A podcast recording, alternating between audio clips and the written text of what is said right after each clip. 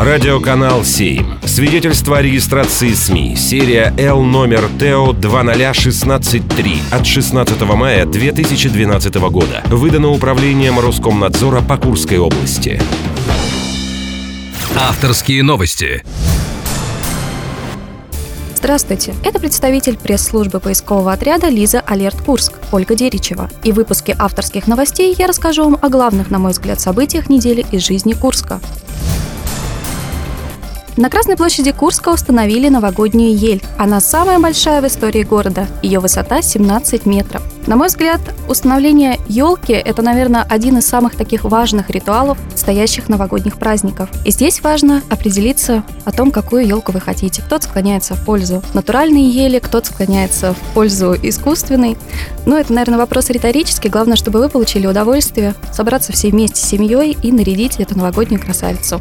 Мы очень рады, что и на Красной площади нашему взору сейчас предстает очень красивая картина, очень красивая ель и, как я уже сказала выше, самая большая в истории всего нашего города.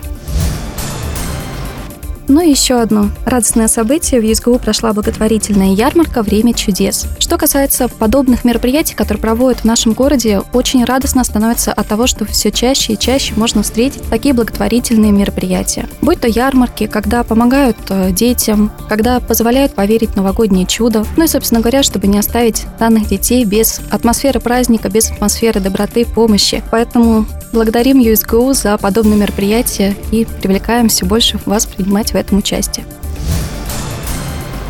Орские установили погодный рекорд по теплу и осадкам в декабре. Очень долго ждали мы снега, нам его очень не хватало, буквально несколько дней наблюдали абсолютно тропические дожди, и, слава богу, все это закончилось, зима нас все-таки порадовала, пошел снежочек, но вот такой рекорд наш город отметил